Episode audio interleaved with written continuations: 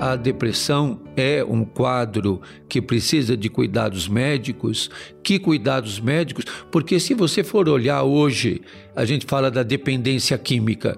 Grande parte da nossa população é dependente química de ansiolíticos, de calmantes, de tranquilizantes, de remédio para dormir. Então, o que, que acontece? Se você olhar numa cidade como São Paulo, quanto se vende de ansiolíticos em São Paulo por dia? Quanto se vende de, de, de ribotril e quanta coisa que tem por aí. Você tem os outros medicamentos que são muito comuns.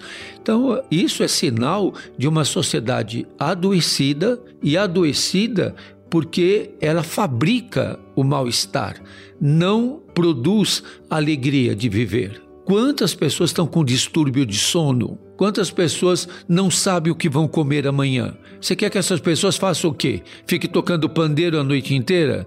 Eh, dançando um pagode? No dia seguinte não tem emprego, não tem trabalho, não tem pão, não tem remédio, não tem nada. Ela está com dor, vai fazer o que com aquela dor?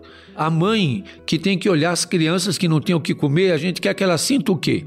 Que ela cante a traviata, ela não tem comida para dar para os filhos. O pai que volta para casa desempregado e chega lá o, o aluguel para pagar, a conta de energia elétrica, tem que comprar o gás porque o gás acabou. Ele não tem dinheiro para fazer isso. A gente quer que ele faça o quê? cante o hino nacional, vai sofrer mesmo.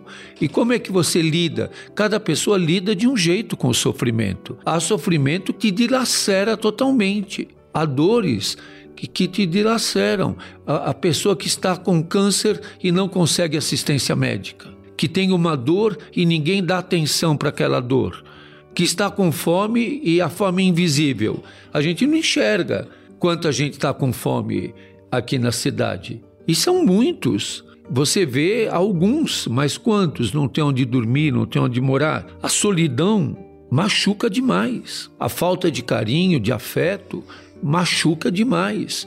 Todo esse discurso de ódio que a gente vive, eu tenho ouvido muito os irmãos em situação de rua dizer o que eles sentem quando alguém fala para eles seu vagabundo, seu inútil, seu drogado, seu noia. A gente pensa que as pessoas todas não têm sentimento. Se até o cachorrinho sofre se você bate nele, e se você diz com voz raivosa é, para o cachorro: sai daqui, vai-se embora, o cachorrinho sente, que dirá uma pessoa?